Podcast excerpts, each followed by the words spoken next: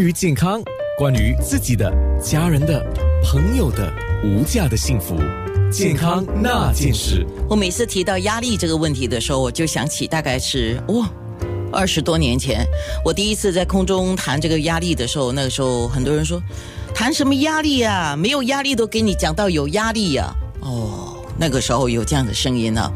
可是这十几二十年下来，我们知道社会的复杂，还有。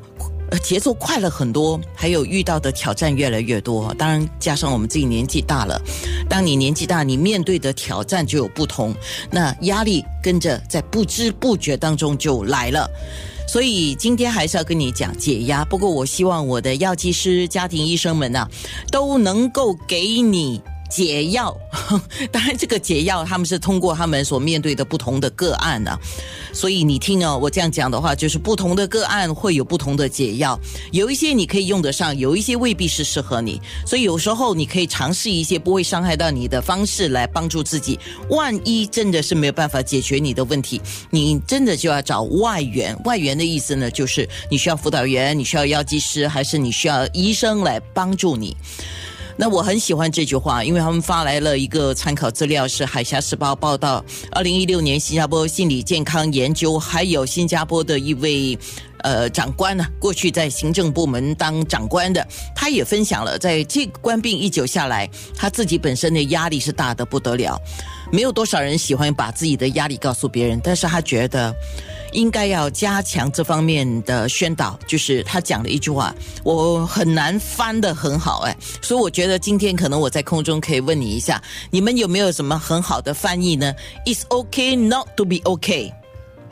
It's okay not to be okay，就是说当你有事的时候，其实 OK 的是正常的。啊，你看，我要用一段话来讲，It's okay not to be okay。好，百分之十五以上的成年人一生当中都经历过心理健康的状况，百分之七十五一生当中啊，患有精神状况的人都没有寻求任何的专业帮助啊。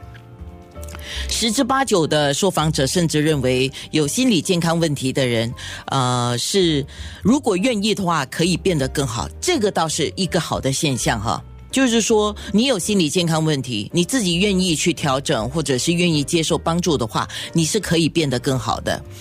啊，但是这一零接下来我讲的一半的人表示的，我就觉得可能是有待商榷了。他们认为心理健康是精神疾病的一种标志啊，就等于是等于是精神病吗？或者是说精神精神病我还可以接受，因为精神病在学科上啊，它是表示你可能忧郁啊，你可能不快乐啊，你可能会怎么样？但是有些人就直接讲神经病，那我就觉得不应该是一个这样的一个标签呢。当然，是不是一个个人的弱点，这个等人等一下我们的医生啊，还有药剂师就可以来说了啊。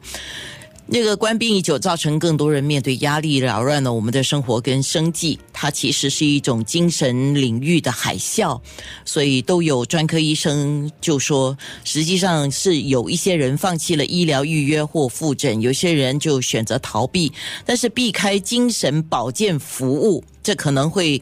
导致这个高峰期之后，就是 COVID-19 的高峰期之后，面对的精神病例。会增加许多。健康那件事。